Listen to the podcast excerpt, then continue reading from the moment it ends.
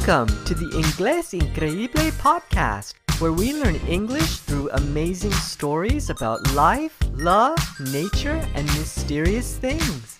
And now, your host with the most, Javier Chavez. Hola, estimados oyentes. Hello to my esteemed listeners. Thanksgiving is a major holiday in the United States. It is celebrated on the last Thursday of November.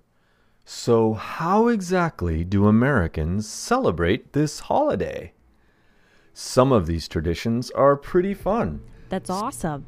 Some might be pretty weird. Hmm. In any case, we'll count down the top five Thanksgiving traditions in the United States right after this.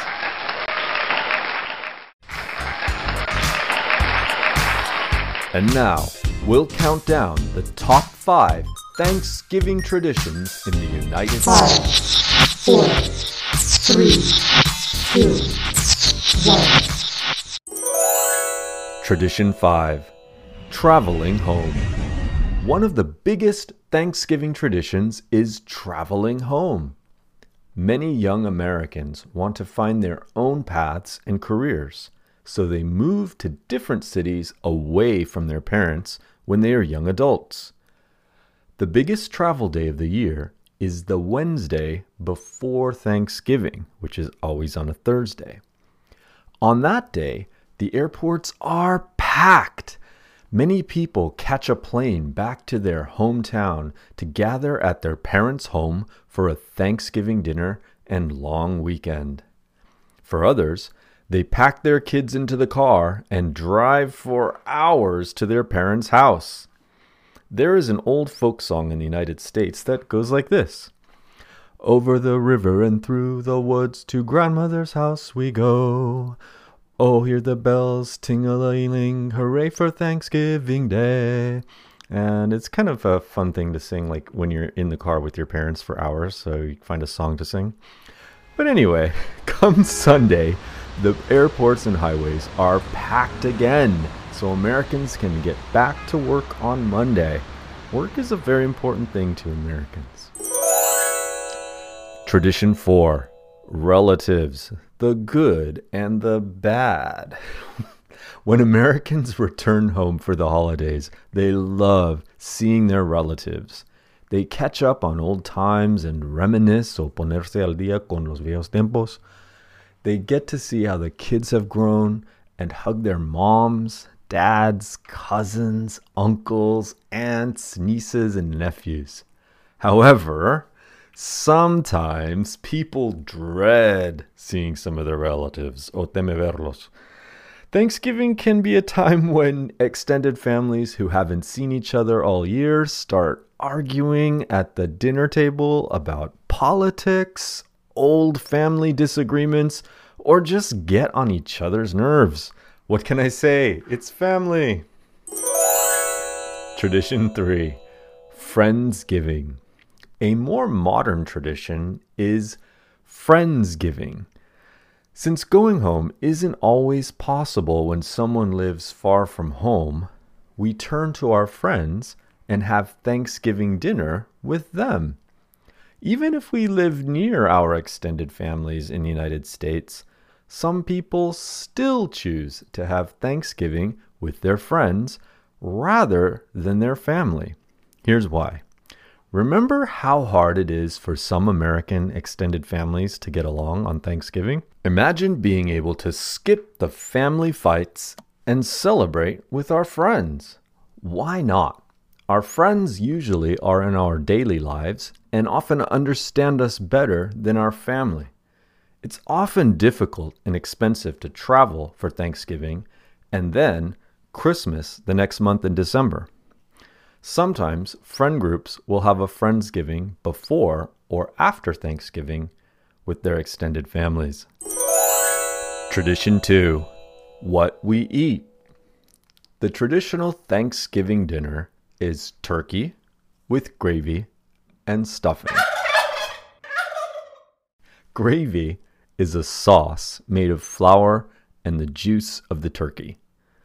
Stuffing is made of breadcrumbs, chopped vegetables, and raisins. Turkey, stuffing, and gravy are my favorite. The stuffing is stuffed or put inside the turkey when it roasts in the oven. There is also mashed potatoes, green beans, and cranberry sauce. For dessert, there is typically a pumpkin pie with whipped cream on top. I like to have my pie served a la mode. That means with a scoop of vanilla ice cream. Usually, there is so much food after Thanksgiving that there are leftovers for weeks afterwards. Tradition 1 Pilgrim and Native American Images. Since we were children growing up in the United States, we are told that colonists from England, called pilgrims, came to North America in the early 1600s. So, during the Thanksgiving holiday, we see many decorations and images of men dressed in the style of the 1600s with a belt buckle hat, and women in long plain dresses with their head covered in a bonnet. When the pilgrims arrived here, they starved. But the Native Americans, or indigenous peoples, came to their rescue and helped them grow corn, and they brought food to them, and they had a big Thanksgiving Day feast or dinner together. Thanksgiving images often show pilgrims and native people sitting in friendship at the dinner table. Increasingly, we are learning that this simple story is not entirely true, but I'll save the details of the true story of Thanksgiving for the next episode. I hope you have enjoyed our top five countdown of Thanksgiving traditions in the United States. Want to test your English listening and speaking skills? Now's your chance in our quiz show segment. Here's how it works. Javier will tell you a fact from today's story. Then he will ask you a question about it. If you can, try not to think too much. Just respond quickly. Thanks for playing and good luck. Now, back to our host with the most, Javier Chavez. All right, here we go with the quiz show. Fact one The traditional Thanksgiving dinner is turkey with gravy and stuffing. Question one What is the traditional Thanksgiving dinner? Excellent. Yes, the traditional Thanksgiving dinner is turkey with gravy and stuffing. Gravy is a sauce made of flour and the juice of the turkey. Stuffing is made of breadcrumbs, chopped vegetables, and raisins. Fact 2 A more modern tradition is Friendsgiving. This is when some people choose to have Thanksgiving with their friends rather than their family. Question 2 What is Friendsgiving? Great job!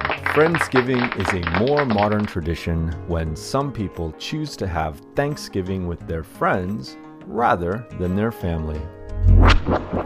Fact 3 The biggest travel day of the year is the Wednesday before Thanksgiving. Question 3 When is the biggest travel day of the year in the United States? Awesome! The biggest travel day of the year is the Wednesday before Thanksgiving.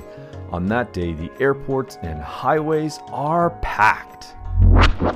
Vocabulary bonus question. Listen to these sentences. So, how exactly do Americans celebrate this holiday? Some of these traditions are pretty fun. Some might be pretty weird. What does the word weird mean in Spanish? Great job. Weird means extraño in Spanish. Sometimes it can mean raro if you mean it in a loving or eccentric way. Bonus vocabulary bonus question. now be careful, this one is a little bit of a trick question. Listen to these sentences again. So, how exactly do Americans celebrate this holiday? Some of these traditions are pretty fun. Some might be pretty weird. What does the word pretty mean in that sentence? Excellent. In this sentence, pretty means muy and un poco. It depends on how you say it. If you say it with a fast upward intonation, it means very or muy, as in very fun. If you say with a slowing downward intonation, it means a little or a bit or un poco, as in a little weird or a bit weird. the word pretty often means bonita, but it is often used in this way, this other way, to describe the degree to which something is that way. The way you say it also indicates how much. If you say it up like this, it kind of means it's a lot. If you kind of say it slowly down, it means less. Thank you for making Inglés Increíble part of your day. We have reached the end of this episode. I hope you have enjoyed listening and speaking English with the Inglés Increíble podcast. Ask me a question about English by leaving an audio message at inglesincreible.com. We might feature your question on an upcoming podcast or video. Please support us. Follow the Inglés Increíble podcast on Spotify. Subscribe on iTunes. Give us a great review and five stars. Visit inglesincreible.com for more high quality resources for learning English. See you soon and have an amazing day. Thank you. You are awesome.